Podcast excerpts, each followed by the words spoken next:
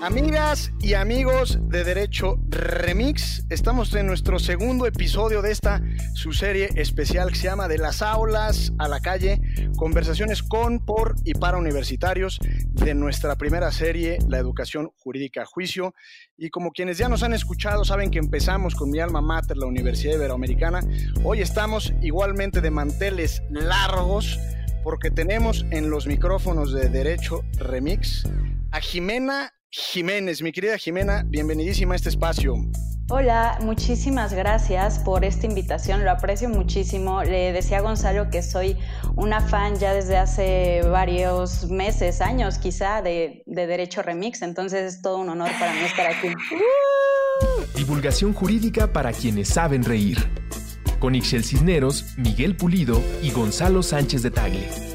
Derecho Remix. Como ya escucharon, ahí está la famosa Chelagüera y el famoso licenciado Bucles el Manito. ¿Cómo están, muchachos? Y, y ando aquí este de Jarocho, ¿verdad? Porque ando en Veracruz, entonces el licenciado Bucles. El licenciado Bucles, pues. Ando visitando a mis padres, la Garnacha y yo andamos en, en exploración de las cálidas tierras de las altas montañas, porque yo en realidad soy de Orizaba, pero mi, mi familia sí es de, de la zona del, del Barlovento. Eh, ellos sí son costeros, pues. Pero ando aquí, como sea, con el cambio climático. Antes en Orizaba teníamos, eh, en estas épocas del año. Un lagunón que se le conoce como ojo de agua, que cuando yo era niño lo veía inmenso y el otro día que pasé por ahí son como 35 metros cuadrados, pinche charcote, pero bueno. El punto es que eh, ahora también en Orizaba, cuando en estas épocas antes era muy eh, frío o era un, un, otoño muy bonito, ahorita hace un calorón que siento que estoy en Cosamaloapan, vaya. Recio. El cambio climático, caray. Pero no existe, ¿no? Dice Trump. ¿Y tú, mi querida Chelagüera?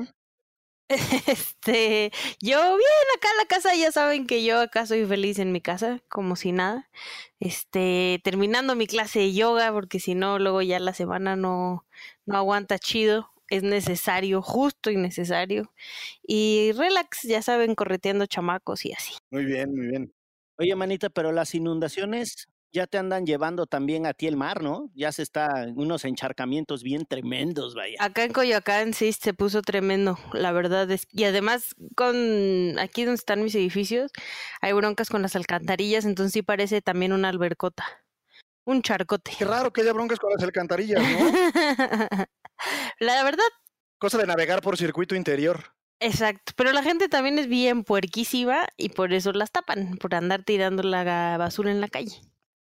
Un bug, no mandamos saludar a toda esa gente cochina que nomás pone en riesgo la infraestructura hidráulica de la Ciudad de México, tirando sus colillas, sus este, empaques de sabritas, de Boeing y cuanta porquería. Espero que no se lo digas a Juan para que lo escuche Pedro, manito. no, manito, jamás pensé en ti, pero sí. Ah, pues una vez me regañaste, me regañaste a pie de banqueta por tirar una colilla. Me, me sentí muy mal ahí con, todo, con todos los viandantes. Muy bien, así debe de ser. Oye, pues está bueno. Mi querida Jimena, como diría Juan Gabriel, descanse en paz, ¿qué necesidad? Y eso, eso me lleva a preguntarte, ¿qué necesidad eh, de estudiar Derecho? ¿Qué te llevó a eventualmente tomar la decisión a los 17, 18 añitos de decir, yo quiero ser jurisconsulta? ¿Y por qué la Ibero, por supuesto? De hecho, es, es una pregunta muy buena y han sido varios años en los que he intentado buscar una respuesta. Me gustaría decir algo muy elaborado como para ayudar a los demás, para hacer un México más justo o algo por el estilo, pero no, simplemente fue por error. fue una decisión impulsiva, realmente fue un volado entre arquitectura y derecho. Órale, sí. yo también me le entré a arquitectura seis meses. Ese serio? es el volado de todos, la opción B que nunca se cumple. Sí, caray, es, es como el, el, sueño que no se ha cumplido para muchos, igual para, para Ixchel y para mí, no se ha cumplido. Bueno, fueron seis meses, ¿por qué seis meses? Qué curioso.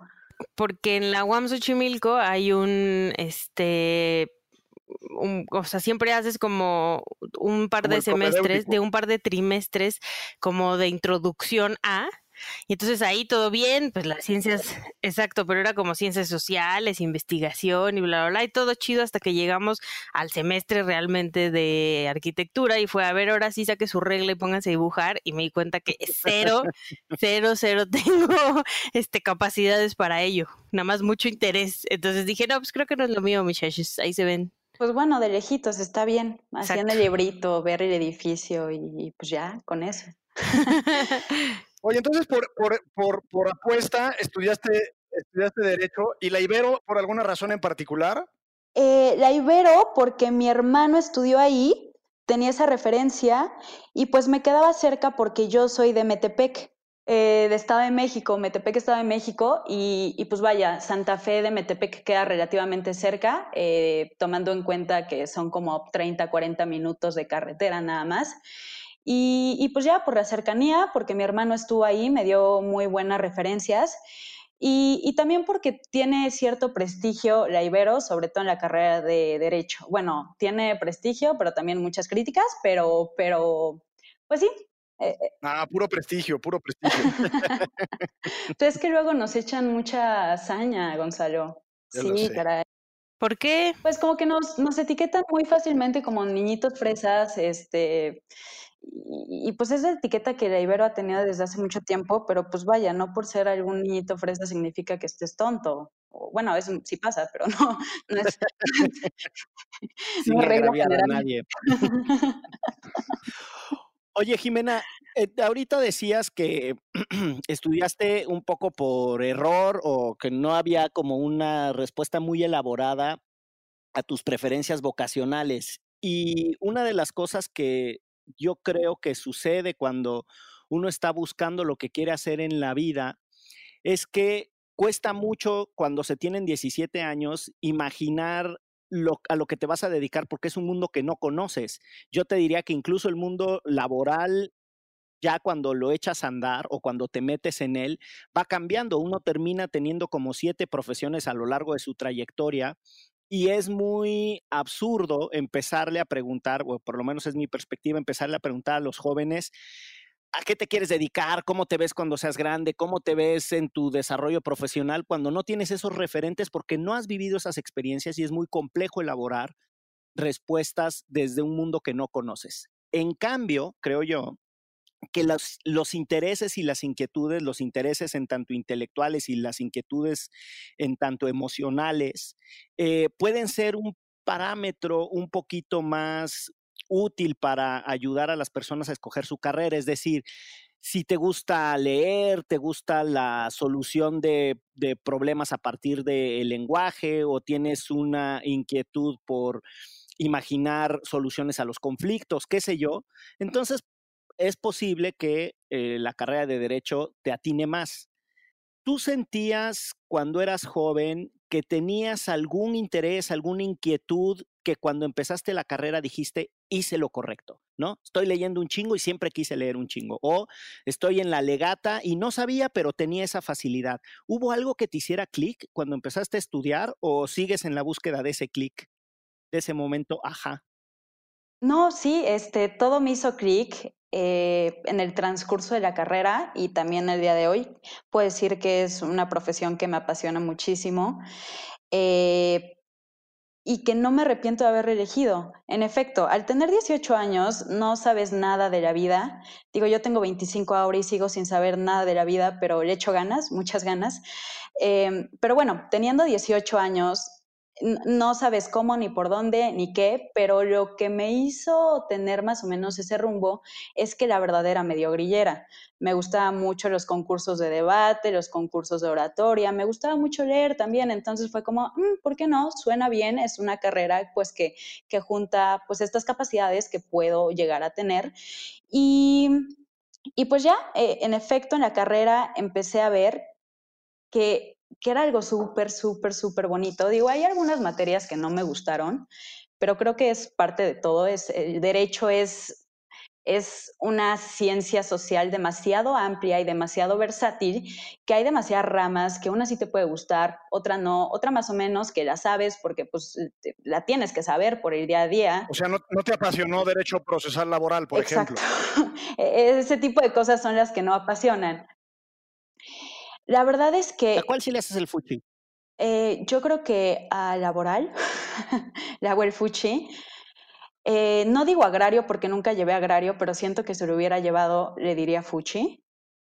Em, por otro lado, la verdad, civil y yo, derecho civil y yo, nunca nos llevamos bien, pero sé que, sé que era algo fundamental para aprender. Creo que fue mi relación tóxica en la carrera, porque me metía con los profesores más perros de civil, pero la verdad nunca le di, este, nunca fui tan buena en el, en el derecho civil, la verdad.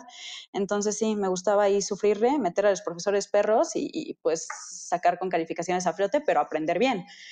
Entonces, así fue en la carrera. Y eh, contestando a lo que decías, este, Miguel, finalmente todo llegó a hacer mucho sentido porque yo desde chiquita como que me gustaba mucho ayudar a la gente. Eh, no sé por qué siempre tuve como ese sentimiento de querer ayudar a los demás. Digo, a los 18 años como que no lo tenía tan claro, eh, ya después fue, fue teniendo mucho más sentido y, y pues así sucedió. A mí cuando era chiquita me decían que era tan necia que debería haber sido abogada. Es eres buena para la legata, manita. y no les hice caso. Pero mira, aquí estoy en un programa de derecho. Está perfecto, sí, sí, sí. Yo soy tu fan, Ixchel, la verdad. Ay, yo también, Jimé. Así de. Uh, no, es que me acuerdo que en el, en el, ¿qué fue? Creo que en la marcha del 28 de septiembre del año pasado fue cuando este, sacaron el documental de nosotras, ¿no? Ahí en el atrio de San Juan, me parece. Ajá, de San sí. De San, San, San Fernando, San, San, Hipólito. ¿no? Es, no sé. Ah, ahí atrás de la catedral. Digo, atrás. Latino. Exacto. Ey, eh, y, y, me acuerdo, y, y yo iba a de San Francisco, si no, no iba a poder dormir. Ese mero, ese mero. Me acuerdo que después de la marcha yo iba caminando como toda cansada hacia el metro porque ya había terminado, este, ya era noche, me acuerdo, y te encontré allá afuera y me acerqué y, te dije, oye, soy tu fan, te escucho de Derecho Remix. y me dijiste, ah, pues pásale, vamos a, pasar este documental de nosotras. Y, ahí me quedé y estuvo muy padre. Y la verdad es un gran trabajo ese que hicieron del documental. Eh, quedó impresionante, creo que lloré. Em, Yo sigo llorando y lo he visto como 100 veces fácil. Sí, la verdad. Sí, sí, es muy fuerte. Sí, pero Vean nosotras, muchachas y muchachos que nos escuchan. Sí, véanlo. Espero que aquí ya también lo hayan visto. Este. Yo esperaría, Miguel es mi, el consejero del día después. Yo esperaría que ya lo, haya visto. Yo sí ya lo vi. Pues espero. Yo también ya lo vi, yo también ya lo vi. Ya hicieron la tarea, vientos. ¿Es el, que, es el que se expuso en el Centro Cultural Tlatelolco, ¿no, Chelagüera? Sí, también. En la inauguración o digamos en el lanzamiento del día después. No, ese es el de Sintregua, el de personas desaparecidas. Okay, entonces no, lo he visto, no lo he visto, no lo he visto, El de reprobado. No hizo la tarea. Super, fail. Ya vamos acá el tercero, Gonzalo, y tú. Pues es que no me invitan, no me participan. Jimena, si tuvieras, luego se van de mezcales y a mí me dejan este chiflando en la loma. Híjole. Nos falla la anfitrionía. Oye, Jimena, aprovechando que estamos en esto de eh, los documentales que hace el día después y que son un extraordinario medio para construir ciudadanía y una pedagogía sobre los problemas públicos de este país, Quisiera saber cuál es tu perspectiva de lo que sucede en el salón y la incorporación de otras herramientas para sacudir la enseñanza jurídica. Es decir, el derecho que es hiperformalista y tiene por miles de razones que no viene a cuento ahorita explicarlas, una tendencia a la verticalidad en donde basta un lugar en donde encierras a personas que dicen que están aprendiendo y una persona que dice que sabe más que los otros y se pone muy vertical a decirles qué pensar y qué hacer con la vida. O sea, pareciera que eso es lo único que se necesita para enseñar derecho. Y yo tengo la sensación de que justo eh, la educación jurídica le ha dado la espalda a otras herramientas que van desde esto, el cine documental o incluso el propio cine, pero otras más, trabajo de campo, experiencias, experiencias interdisciplinarias, muchas otras eh, formas de sacudir el cerebro y el criterio de las y los estudiantes. ¿Tú tuviste una experiencia fresca en este sentido? No, hombre, y ahorita en pandemia, espérate, bueno, que todavía sí, la verdad es que me compadezco mucho de, del alumnado en pandemia porque ha de ser complicado llevar clases en línea y más para el profesorado también, ha de ser cansado. Pero bueno, la verdad sí le quiero hacer mucho comercial a Ibero en este, en este tema que preguntas, Miguel, porque yo tuve una muy buena experiencia en la Ibero. Eh, digo, hay, muchísima, muchísima oferta de actividades, sobre todo para practicar el derecho de una forma que no sea irte a sentar al pupitre en un salón durante dos horas. Eh, me refiero a debates, eh, por lo menos yo tuve oportunidad de participar en tres debates internos en la universidad eh, y muchos de esos también incluían a gente de otras carreras, lo cual enriquecía mucho el debate porque no solamente tenía esta perspectiva este, de los estudiantes de Derecho, sino de, otros estudiantes como los de Ciencias Políticas, Relaciones Internacionales, etc. ¿no? Después tuve la oportunidad de participar en un mood court en Washington eh, por parte de la Ibero. De hecho, allá en Washington conocí a Adriana Muro. Em, que, Querida amiga, queridísima sí, amiga. Sí, Sé que he estado aquí varias veces. La mandamos a saludar, por supuesto que sí. A saludar, la mandamos a Super, la mandamos a saludar. Exacto. De hecho, ella era coach del equipo ganador de ese año. Eh, de unas chicas colombianas excelentes, lo hicieron maravilloso. Eh, me quito el sombrero, les aplaudo de pie porque lo hicieron impresionante. Adriana iba coacheándolas y normalmente los colombianos suelen ser los favoritos en esos eventos internacionales porque tienen una adicción y un lenguaje muy bonito, bueno, una forma de decir las cosas muy clara eh, y muy bonito y su acento es precioso. Entonces, ganan, ganan al jurado por, también por ese tipo de cosas, entre otras muchas cuestiones que son muy capaces y argumentan muy bien. Pero bueno, eh, eh, tuve oportunidad con la Ibero de ir a esos debates también otro debate en León, que era un interno del sistema universitario jesuita. La verdad estuvo muy bien. Eh, fue en mis primeros semestres, ahí sí era, sí era una bebé. Eh, pero bueno, también en esos ya no participé, pero también el Ibero tiene clínicas. Tiene la clínica jurídica Alay de Fopa, que trabaja con refugiados y los alumnos pueden participar, pueden hacerlo por servicio social o pueden acercarse a participar sin ningún problema. También me acuerdo que hace dos semestres aproximadamente abrieron una clínica ambiental donde entre varios alumnos y un profesor hicieron un libro de derecho ambiental, el cual está, está, está muy bien, me lo han enseñado y está muy bien estructurado. Eh, actualmente también existe eh, un proyecto de la Ibero, no necesariamente el Departamento de Derecho, pero creo que es de la Procuraduría de Derechos Universitarios o, algo del programa de derechos humanos, pero lo hacen con Amnistía Internacional y lo que hacen es ver el activismo desde redes sociales, identificar cuáles son las fake news, cuáles no y demás, y eso lo hacen con los alumnos de Ibero, lo cual este sí se puede inscribir cualquier persona, no solamente de la carrera de Derecho, pero creo que son esas herramientas que son fundamentales para el día a día de, los abogados, para los próximos abogados que son estos estudiantes de derecho. Entonces sí, sí, sí le hago mucho comercial a Ibero porque sí tiene muy buenos programas. Eh, y pues bueno, nada más es cuestión de que, de que las personas y los alumnos lo sepan aprovechar, pero las herramientas ahí están. Sí, a petición de parte, ¿no? Sí, exacto. Sí, sí, sí. O sea, varias cosas se pueden abrir. De hecho, también, bueno, creo que es una cuestión que quería tocar más adelante, pero también Luego la sociedad de alumnos, por ejemplo, cuando yo entré, tenía mucho esta fama de que la sociedad de alumnos solamente hace fiestas. No sé si alguna vez, que también está bien.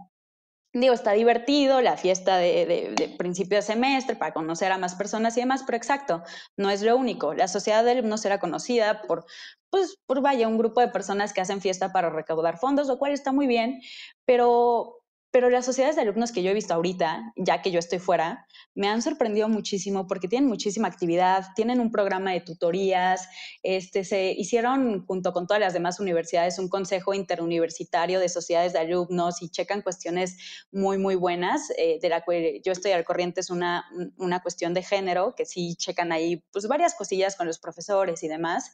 Em, también dentro de la universidad está la vocalidad de género en, la sociedad de alumnos y, estas chicas están súper activas y están con todo y pues ya, ya dejó de ser esa sociedad de alumnos que nada más hace fiestas por una sociedad de alumnos mucho más participativa. Y es algo que vi dentro de poco tiempo. O sea, les digo que yo entrando me tocaron ese tipo de sociedades de alumnos y lo digo porque yo fui parte de la sociedad de alumnos, pero pues no, no, no vi en su momento que hiciéramos tanto como, como las personas lo están haciendo en este momento.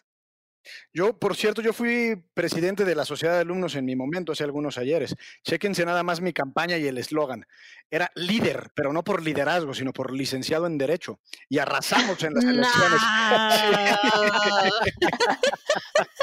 ya que nos vamos a poner en esas, este, en esas circunstancias de promover la propia trayectoria, yo también fui presidente de mi carrera de la Sociedad de Alumnos de Licenciado en Derecho. Yo estoy en el campus Monterrey del TEC y se llama La Saled y mi planilla se llamaba A Toda Ley. Muy bien. Está más popular a toda ley que el líder, ¿eh, Sí, pues hay que darnos un tiro ahí, este, eh, a ver, líder contra a toda ley. A ver quién gana. Yo nada más iba a la universidad a tomar clases y me iba, me caían muy mal muchas personas, entonces cero ganas de liderar nada.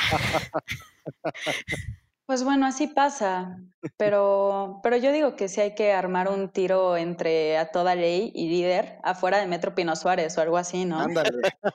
¡Hay tiro, hay tiro! Estaría buenísimo. Nos agarramos a ñoñerías. Oye, Jimena, esta, serie se llama eh, De las aulas a la calle, lo que en realidad es una provocación para un poco decir, pues el derecho está sucediendo en muchos sentidos en nuestros entornos y bastante menos en, esa cuestión así acartonada del el pupitre y el pizarrón.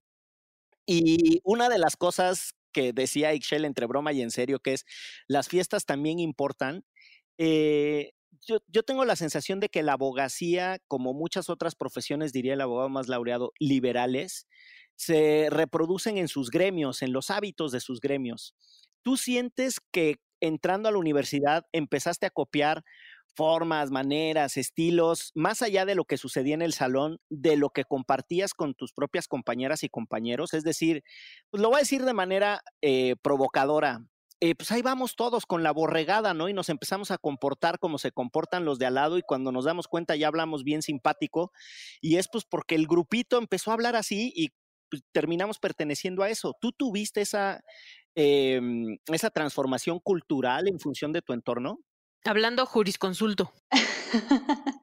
La verdad es que nunca me, me, encantó hablar jurisconsulto. Sí llegué a utilizar una que otra palabra y es que desde, desde muy chiquita hablo muy propio y muchos de mis amigos me hacen burra por eso, pero realmente no es porque quiera hablar. Eres de mi equipo, ¿eh? Yo también soy así. Como que yo nací en un domingo. Yo creo que sí nací definitivamente en un domingo porque siempre he sido muy dominguero. Sí, sí, así, te lo juro. Eh, y no es con el afán de que quiera hablar súper propio y, que me quiera dar acá de, de abogada eh, y muy formal y todo. No, es, es una cuestión que tengo desde chiquita, pero en sí nunca me, me gustó utilizar latinazgos, por ejemplo, jamás en la vida. O sea, nunca fui fan. Este, y cada vez que los leía en algún escrito, leyendo, no sé, alguna sentencia, alguna promoción en, los juzgados, era como, guácara, ¿qué es esto? O sea, sí, ya hacía el fuchi, la verdad. Nunca me llevé, dejé llevar por ese tipo de cuestiones.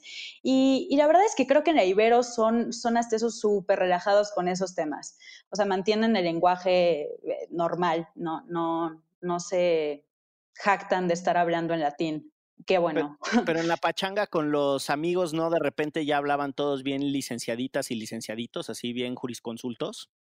La verdad es que sí, sí lo llegué a notar eh, una que otra ocasión, eh, sinceramente, pero tampoco algo grave o sea, algo que, que, llamara tanto la atención. De repente como que la gente al empezar a trabajar, empezar a pasantear, pues sí presumían mucho de sus trabajos y querían estar hablando de derecho en plena fiesta. Y sí había gente que decía, oye, oye, pues espérate, estamos en la fiesta, deja tu trabajo para después, ahorita disfruta. Y pues sí, es, es una cuestión muy chistosa. Estamos chupando tranquilos. Sí, sí, o sea, como que mucha, sí, justo así, porque mucha gente como que se, se emociona de su trabajo, que ya está haciendo algo, lo cual está muy bien, está perfecto, pero pues vaya, la, la gente en la fiesta no necesariamente iba a escuchar cuestiones laborales. Se emociona en su trabajo, que usualmente consiste en, en el fotocopiado, ¿no? y en la gestoría. Sí, sí, sí, sí. Pues, es que sí, o sea, así nos agarran a los pasantes. Creo que todo, todo pasante eh, derecho pasó por esa etapa de sacar copias, llevar cafés. Bueno, creo que yo no llevé cafés, pero sí saqué copias y sí la llegué a hacer este, de vez en cuando de gestora, más que de, de aprendiz en derecho, pero, pero bien, o sea, son cosas que debes de aprender, son cosas, es como, por ejemplo, para tener una casa, Probablemente tú no la vayas a barrer después, pero es importante saber barrer, trapear y demás. Entonces son esas cuestiones que debes de saber desde abajo. Entonces está, pues, está bien, o sea, son aprendizajes que vas llevando en la vida. Eh, la cuestión es que no te quedes varado en ese tipo de tareas. Ahí ya es lo preocupante. Pero sí. Si no, pues ya cómprate tu copiadora y mejor haces negocio. Exacto, pues sí. Sí, Oye, Jimena, y en la, en la parte de ser mujer en una profesión como esta, eh, en la escuela, pero también ya cuando sales a trabajar, qué tan complejo o no, o ya se han roto muchos estigmas que se tenían para las abogadas. Ixchel, creo que le estás dando justo al mero clavo a lo que quería ir, porque sí, o sea, realmente, y no es ningún secreto, es sumamente conocido, que el derecho es una ciencia social que se ha construido dentro de sociedades patriarcales. Y me refiero a la teoría, y me refiero a la práctica, y me refiero incluso a las instituciones. Todas esas replican una cuestión patriarcal. Voy, voy a ir por puntos. Eh, primero la teoría. A ver, una de las fuentes del derecho, entre muchas otras, no me voy a ir con hay doctrina, pero son las leyes. Las leyes, quienes las hacen? Los legisladores que a lo largo de la historia y a pesar de encontrar varios ejemplos de países con democracias representativas, entre comillas, han sido en su mayoría el prototipo de hombre blanco, privilegiado, heterosexual y cisgénero. Y nada de malo tiene ser un hombre blanco, privilegiado, heterosexual y cisgénero. El problema surge cuando las leyes se hacen a partir de sus vivencias, de sus necesidades, de sus intereses y de su forma de ver la realidad, que muchas veces suele estar, pues no errónea, pero sí alejada de la visión de los grupos en situación de vulnerabilidad, llámese mujeres, llámese personas LGBT, llámese indígenas o personas con discapacidad. Entonces, pues de ahí partimos con que el derecho sea una cuestión que, ha sido creada desde una visión más masculinizada. Entonces, quisiera decir algunos ejemplos que ponen este, pues a tela de juicio todo lo que estoy diciendo, porque vean, estamos frente a una teoría del derecho que ha legitimado de alguna forma la violación entre cónyuges llamándolo ejercicio individuo de un derecho. Es decir, forzar a tu esposa a tener relaciones sexuales no era violación, era una cuestión de débito conyugal que cambió apenas hasta el, en el 2005. O sea, si yo me casaba antes de 2005 y mi esposo me violaba, no era violación. Chale. Estamos frente a una teoría del derecho que te encarcela si no quieres y no puedes ser madre. Estamos frente a una teoría del derecho que da cabida a argumentos de sentencias que minimizan la violencia sexual hacia las mujeres. Está el ejemplo de los porquis o de la manada. Em, también estamos frente a una teoría del derecho que ha prohibido a las mujeres a votar, a manejar, a abrir una cuenta bancaria o que nos han tratado como jurídicamente incapaces. También que permite el matrimonio infantil, donde la mayoría de, las víctimas son niñas, permite que tu esposo te golpee si es con fines de corrección, establece como requisito un test de virginidad para que puedas entrar a la universidad, y, este, y pues también dan la guardia y custodia automática a las madres, porque asumen que las mujeres son las del instinto maternal, las mejores cuidadoras. Y bueno, entre muchos otros ejemplos, me puedo seguir de largo como la teoría del derecho ha legitimado estas cuestiones que son pues, totalmente patriarcales, machistas, y me encanta el, el ejemplo absurdo del aborto en un oxo. Si los hombres pudieran abortar, ya se podría abortar en un oxo. coincido, coincido. O sea, son esas cuestiones que vistos desde una, una perspectiva eh, siendo hombre, pues son cuestiones que, que vaya, no, no vas a luchar por ellas dentro del, del, ámbito jurídico, siendo legislador, siendo un tomador de decisiones, porque son cuestiones que no te interesan. Entonces vemos cómo se ha utilizado el derecho como herramienta para legitimar los estereotipos de género y el machismo. Entonces, por eso, hoy en día, se están volteando los papeles y se está utilizando el feminismo como herramienta del cambio en el derecho. Es, bueno, y, bueno, esto, esto hablando de la teoría, ahora con más, más enfocado a tu pregunta, Ixchel, también en la práctica y en las instituciones, pues hay muchísimo machismo, sí, cómo no. Este, por ejemplo, en las universidades en general, pues es muy conocido que algunos profesores abusen de una situación de poder para tener acercamiento con las alumnas. Y no, o sea, no es una cuestión que esté exponiendo, esto es anecdótico. Me ha pasado a mí, le ha pasado a mis compañeras, le ha pasado a mis amigas, este, y una gran mayoría de compañeras estuvieron en situaciones incómodas por parte de profesores.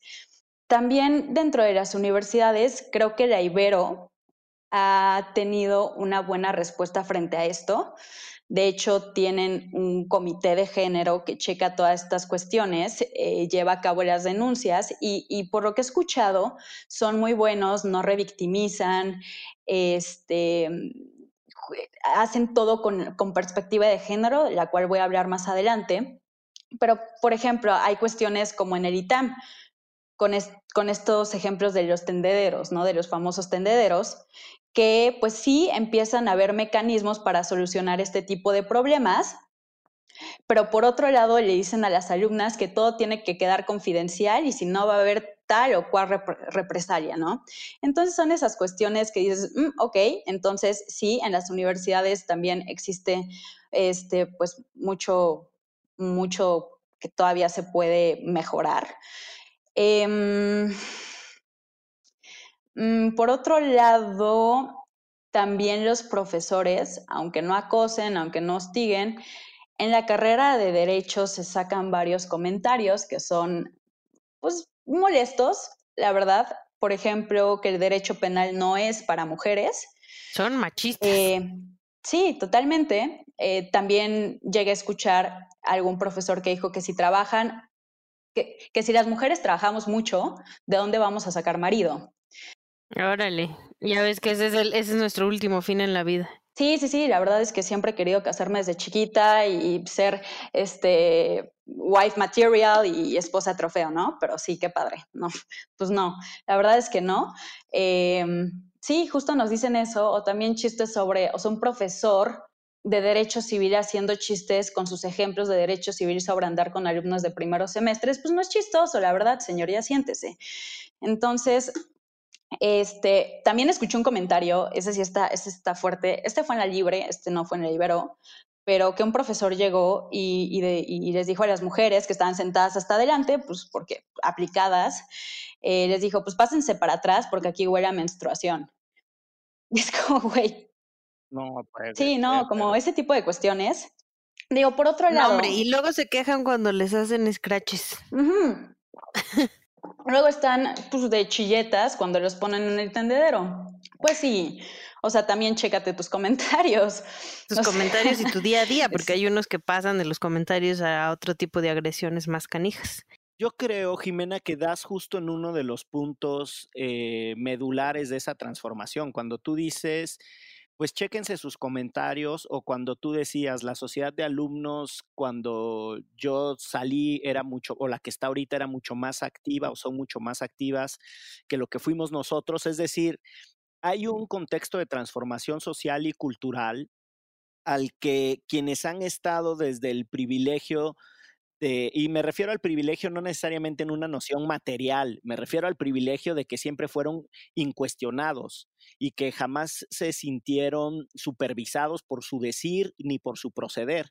Y el hecho de que tu generación llegue y a golpe de verdad y a golpe de denuncia honesta nos confronte de mi generación para arriba y nos acudan, a mí me parece que esa, esa es la disputa de transformación que está viviendo el derecho, no solo en toda esta dimensión teórica que tú señalabas, sino también en la dimensión educativa. O sea, es decir, eso es lo que está pasando hoy en ese choque intergeneracional, en esa disputa de no porque ustedes lo hayan enseñado así, se hayan comportado así, por décadas, significa que estuvo bien. Jamás estuvo bien, señores. Siéntense. Y me parece que lo dices con todas sus letras. Y es importante asusar ese conflicto. A mí me parece que necesitamos reconocer que toda esta bola de impunes de la palabra y atrevidos del insulto necesitan eso, que la simbología del tendedero les dé una espabilada tremenda, que, que nos saque del confort en el que habernos atrevido a decir cualquier sandez nos salía gratis. Sí, sí, justo es el punto. Y, y, creo que das, das una perspectiva muy importante porque muchas generaciones los alumnos no quieren meterse en broncas con los profesores. Entonces, en su momento no le van a señalar que lo que está diciendo está mal. ¿Por qué? Porque pues corren el riesgo de que le caiga mal al profesor y lo pueda reprobar o, que sea o que adopte alguna que otra actitud más arbitraria con ese alumno que le señaló que lo que estaba diciendo no estaba bien. Entonces, pues siempre estuvo como ese temor, pero ahora estoy viendo que, ese temor se va rompiendo y, y pues decir, o sea, que no se tenga miedo al, al, señalar todas estas conductas y todos estos comentarios, que son cuestiones que pues ya no debemos de seguir soportando solamente porque están en una posición de poder. Pero y también creo que tiene mucho que ver que ahora, sobre todo las mujeres, nos sentimos acompañadas, ¿no? O sea, es mucho más fácil que salgas a decir las cosas porque va a haber otras mujeres que te van a apoyar y había un punto en el que si lo decías, pues sí, eras tú contra el profesor o tú contra la institución y normalmente te quedabas sola. Y ahora ha sido tal el hartazgo y la respuesta de muchas mujeres que es, eh, no te conozco, pero igual te apoyo, ¿no? O sea, es como te creo y vamos juntas y, y, o sea, si quieres denunciar, yo te acompaño, o sea, como cosas bien chidas que han surgido a partir de la organización de las propias mujeres, de las alumnas en las universidades, sobre todo. Completamente tienes toda la razón, porque pongo este ejemplo. No voy a decir nombres porque sigue siendo un asunto que va en proceso, pero... Subyúdice, subyúdice. Exacto. este, pero pues hay un profesor en la Ibero que apareció diez veces su nombre en el tendedero, diez veces, diez. Pues vaya, muchas de las mujeres se organizaron para hacer algo en contra de este profesor que apareció diez veces y pues están diciendo, no, es que es una alumna que me quiere hacer quedar mal porque la reprobé. No, brother, son diez alumnas, diez alumnas las cuales en algún momento se llegaron a sentir incómodos por tus actitudes, por tus comentarios. Entonces hay una organización allá dentro de, a mí me parece precioso porque hay una organización de mujeres dentro de la universidad que sí, muchas de ellas están defendiendo al profesor, pero pues supongo sus razones tendrán, pero muchas otras están acompañando y sí dicen como no están solas y otras que igual no fueron víctimas de una situación así, pero fueron testigos y están diciendo es que el silencio, quedarme callada es ser cómplice. Totalmente. Entonces voy a dar mi testimonio.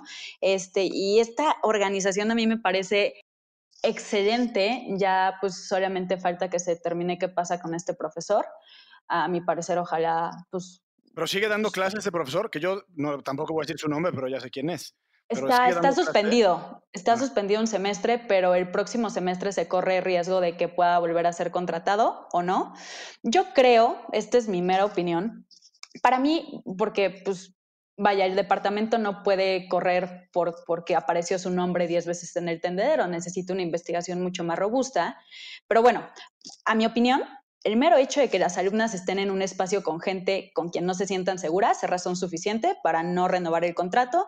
¿Por qué? Porque las universidades privadas con los profesores son, son, contratos de prestación de servicios. Ya no requiero tus servicios, entonces te vas. O sea, ya no te renuevo el contrato, no pasa nada. O sea, no es como una cuestión que necesites como una, una carpeta de investigación o cuestiones por el estilo para no contratar al Oye, profesor. Mi querida, yo tengo, o sea, me gustaría hacer un breve eh, salto, porque tiene mucho que ver con cuestiones de género y todo lo que nos estás platicando, pero ya desde tu perspectiva profesional como abogada en la corte, eh, eh, me gustaría escuchar tu opinión respecto a, no sé si exista esta, esta, este concepto, pero el activismo institucional, y creo que se vincula mucho con, con la recientemente fallecida Ruth Bader Ginsburg, que durante toda su vida, digamos que fue muy, muy no sé si la palabra ortodoxa en las formas en, en, las que ella ejercía su activismo es correcta, pero sí, digamos, siempre utilizó las instituciones, ya sea litigio o propiamente como jueza de apelaciones del Distrito de, de Columbia o ya, digamos, justice de la Suprema Corte. Pero ¿cómo ves tú, digamos, en tu papel de abogada joven trabajando en la corte, este activismo eh, desde dentro, o sea, como meterte a las fauces del lobo para tratar de cambiar cosas de dentro, frente a, que no excluye una cosa de la otra, eh, el activismo, digamos, más tradicional de la calle, de la protesta social. Sí, claro. De hecho, este, varias formas de terminar todo este sistema jurídico patriarcal del cual les comentaba, pues se ha hecho desde varias vertientes, desde un, un, activismo más académico, más intelectual, desde las personas que están en las calles marchando, desde aquellas que incluso pintan las paredes o, o los monumentos para visibilizar un problema. Todas esas luchas son completamente válidas y es atacar el problema desde distintas aristas. Ahora, eh, RBG, que en paz descanse. Dios la tenga en su gloria, la diosa. En santa gloria, sí, sí, sí. No, es, fue, fue una jueza que dejó un legado impresionante. Y vaya, también fue muy popular porque era pues, de, parte de la cultura pop. De hecho, yo la llegué a conocer por la cultura pop antes que por su trabajo, y aún así estudiando derecho. Entonces, pues vaya, sí, lo que, lo que hace RBG es un activismo de élite, por así decirlo. ¿Por qué? Porque estudió en muy buenas universidades, siempre tuvo acceso a muy buenos cargos y eso le permitió hacer cambios desde su trinchera, lo cual está muy bien. Ese activismo intelectual, ese activismo escritorio es totalmente válido y es desde donde se hacen los cambios porque ella es justo pues una tomadora de decisiones. Eh, ella pues inicia primero como litigante, después llega a ser jueza eh, pero siempre tuvo esta bandera de la igualdad, ¿no? De, de, luchar por esa llamada enmienda 14 de la Constitución de los Estados Unidos y pues bueno, de, de visibilizar que existían varias leyes que eran que se basaban en estereotipos de género y violaban esta enmienda de la igualdad. Pero lo hizo muy curioso, fue, fue muy audaz y, y fue en su trabajo de litigante. ¿Cómo iba a convencer a nueve señores de que existían estereotipos de género? Pues decirlo desde la perspectiva masculina. Hay estereotipos de género que afectan a los hombres también. Porque si se iba primero desde estereotipos de género que afectan a las mujeres, sería menos probable que hubiera ganado eh, pues el caso porque pues existen ciertos sesgos, sean, sean jueces, existen ciertos sesgos por su educación, por su visión sobre el mundo, etcétera, ¿no? Entonces lo hace con, con dos casos, el caso Frontiero, el caso Weinberg, eh, donde expone cómo había leyes que se basaban en estereotipos de género que afectaban a los hombres. Y pues bueno, después llega a ser jueza y siendo jueza tuvo muy grandes proyectos eh, donde ya era mucho más evidente que también la lucha era por las mujeres. Bueno, desde siempre, pero bueno, aquí fue mucho más evidente. Eh, de hecho, en el 2016 resolvió el caso de Whole Woman's Health, este, que fue uno de los mayores casos después de Roe versus Wade sobre aborto. Fue sobre una ley de Texas, eh, la cual imponía una serie de regulaciones sobre las clínicas de aborto que eran diseñadas para disuadir a las mujeres para que no se sometieran al procedimiento de aborto y pues bueno, la tiró mediante este, este precedente. Y pues sí, es un activismo judicial, por así decirlo. Y ahora hablando de la Suprema Corte, la verdad es que yo llegué en un momento muy cómodo, en un momento donde ya existe un manual para juzgar con perspectiva de género hecho por la misma Suprema Corte, donde existen numerosos precedentes en favor este, de la igualdad y eliminar estos estereotipos de género, desde asuntos que van sobre alimentos, eh, desde asuntos que van sobre divorcios, sobre seguridad social. Híjole, hay, hay, hay muchísimo trabajo en la Corte, incluso asuntos sobre feminicidio, el famoso, el famoso, la famosa sentencia de Mariana Lima, que lamentablemente fue un feminicidio. Eh, el esposo era un judicial, eh, una policía ministerial más bien, este, y pues el esposo lo quiso hacer pasar como un suicidio cuando realmente fue un feminicidio y la madre de Mariana Lima fue la que hizo todos los actos de investigación, ni siquiera el Ministerio Público. La madre de Mariana Lima fue la que demostró que la soga con la que según esto se había colgado del techo ni siquiera aguantaba el peso del cuerpo. Pero bueno, ese asunto llega a la Suprema Corte, ahí es cuando empiezan súper duro con juzgar con perspectiva de género y evidencian el problema del feminicidio desde una perspectiva judicial. Entonces, eso lo hace súper importante porque ya después, con estas sentencias, se hace la jurisprudencia en este sistema raro que tenemos en México, con estas cinco sentencias, eh, y después todos los tribunales lo tienen que acatar. O sea, tienen que acatar lo que dice la Suprema Corte y que la Suprema Corte reconozca este tipo de problemas como el feminicidio, como cómo se tiene que, juzgar con perspectiva de género las muertes violentas de las mujeres para no encuadrarlo en homicidio, sino que sea feminicidio, es, es sumamente importante, es sumamente trascendental para la vida jurídica de nuestro país el cambio que se hace desde la Suprema Corte. Y, híjole, hay unas abogadas las cuales admiro muchísimo. Eh, primero está el caso de Fabián Estrada, que es mi jefa. Es, es una mujer abogada feminista, super fan de RBG también, la cual admiro mucho. Alejandra Espitalier, que es la secretaria de la oficina de la presidencia, la cual también admiro muchísimo. Y hay mujeres con las cuales encuentras precedentes muy buenos con todo este tema del feminismo, pero sin decir feminismo, porque mucha gente todavía como que le tiene miedo a decir feminismo dentro de las sentencias, pero, pero bueno, está el caso de Adriana Ortega, que está en la ponencia de Ortiz Mena. Eh, Carla Quintero también estuvo en la, en la ponencia de Gutiérrez Ortiz Mena. Ahorita ya no está en la corte, si mal no recuerdo. Pero bueno, son todas estas mujeres secretarias de estudio y cuenta que, que mediante las sentencias están haciendo un cambio verdadero. Y a mí me inspira muchísimo eso. Justo nos decía José Luis Caballero, ¿no? Que, o sea, que las mujeres muchas veces porque se enfrentan a este tipo de, pues sí, discriminación, ¿no? Las mujeres abogadas son como las que más estudias, las que más sobresalen, las que encuentran las chambas más chidas porque pues le echan muchas ganas, ¿no? Sí, sí, existe pues varios ejemplos de mis amigas que han podido sobresalir muchísimo en sus trabajos en la carrera de derecho, pero también tenemos experiencias que me gustaría compartir aquí, que también demuestran cómo pues cómo es una, cómo el derecho también es algo totalmente machista en la práctica. Eh, por ejemplo, en las entrevistas de trabajo, a las mujeres nos suelen preguntar mucho nuestra situación sentimental, si estamos solteras, si tenemos novio, nuestros planes familiares, si nos vamos a casar o a embarazar pronto, Mira, nada más.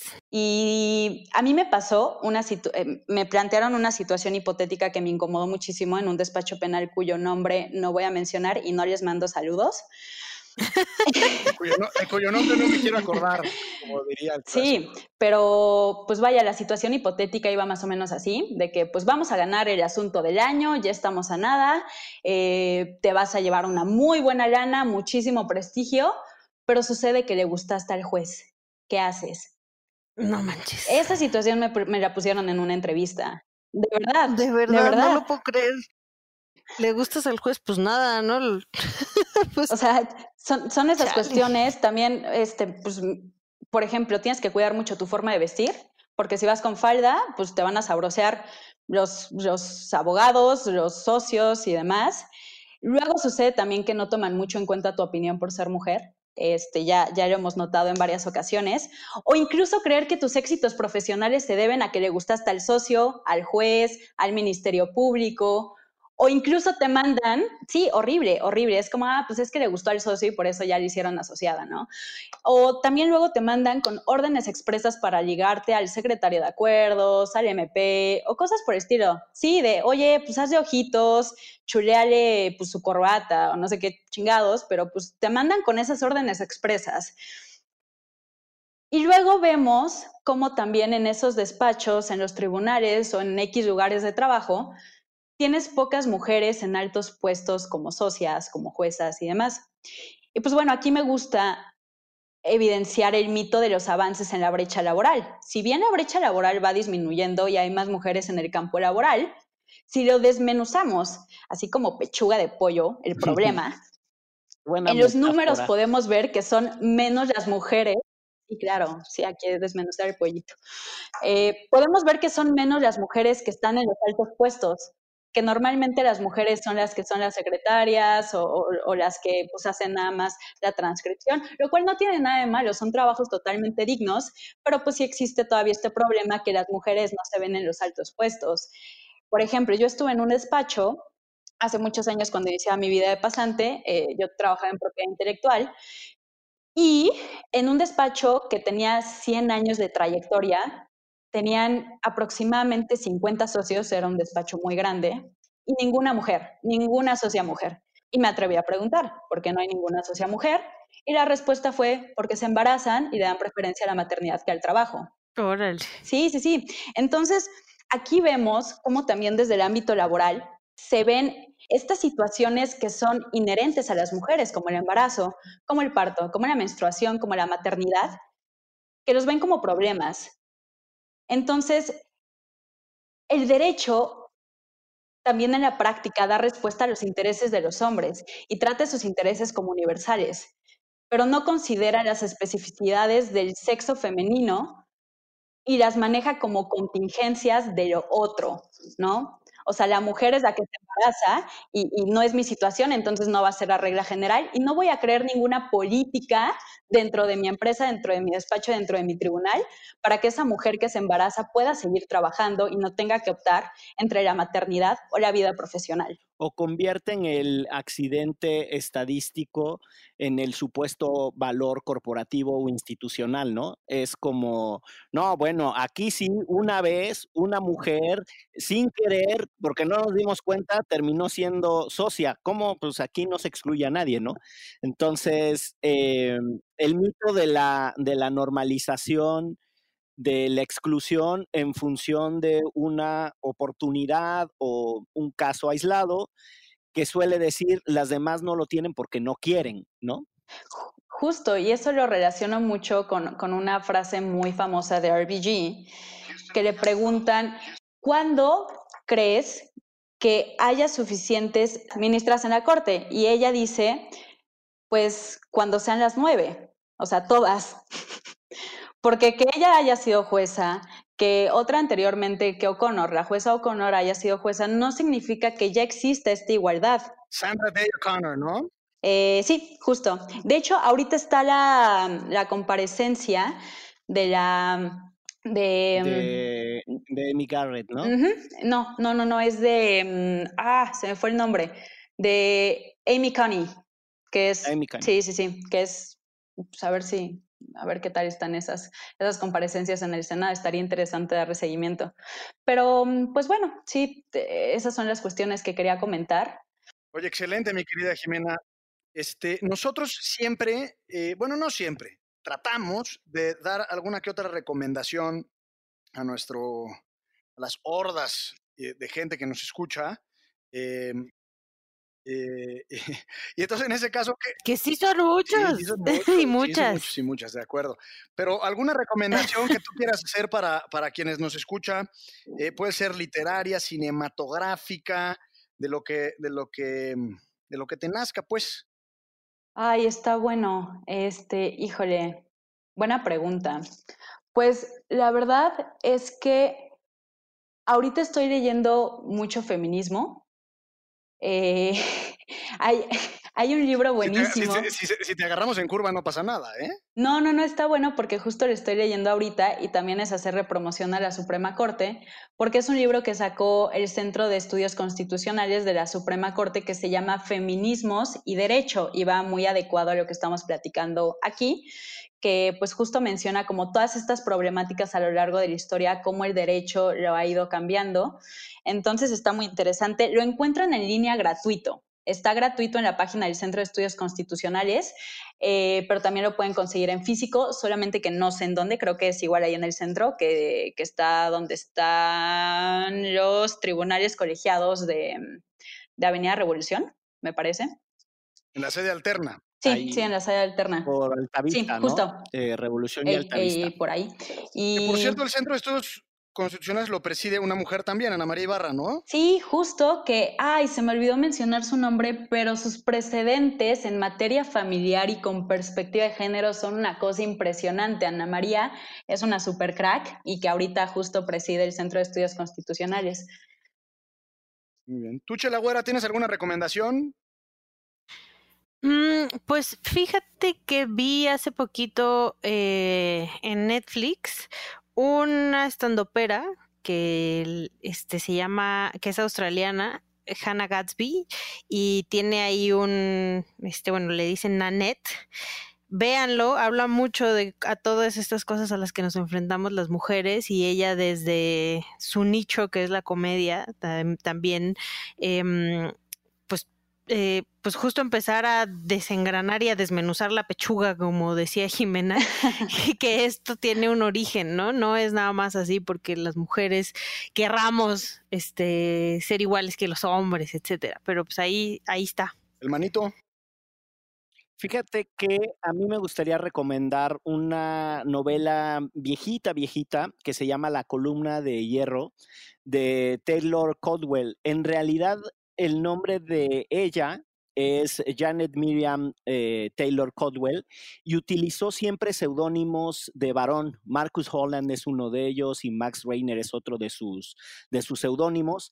Y la recomiendo por dos razones sencillas. Una, porque la novela trata sobre la biografía de Marco Tulio Cicerón y es una cosa muy utilizada en los procesos de construcción de los referentes éticos políticos y jurídicos de, jóvenes, eh, por lo menos en el mundo anglosajón se utiliza mucho esa novela con ese propósito, pero en realidad lo que me interesa son dos cosas. Uno, que conecta mucho con lo que dice Jimena de los espacios androcéntricos, hipermasculinizados, pensados desde esa lógica, y ahí lo vemos desde los tiempos romanos, es una novela histórica, pero la otra es que esta mujer tuvo que escribir con seudónimos para poder demostrar que sus novelas tenían valor cultural, político y jurídico, porque pues esa era la, forma en la que está estructurada. Su, su propia biografía es, fascinante, la manera en la que tenía una relación ultra conflictiva con su primer marido, que era un bueno para nada, etcétera.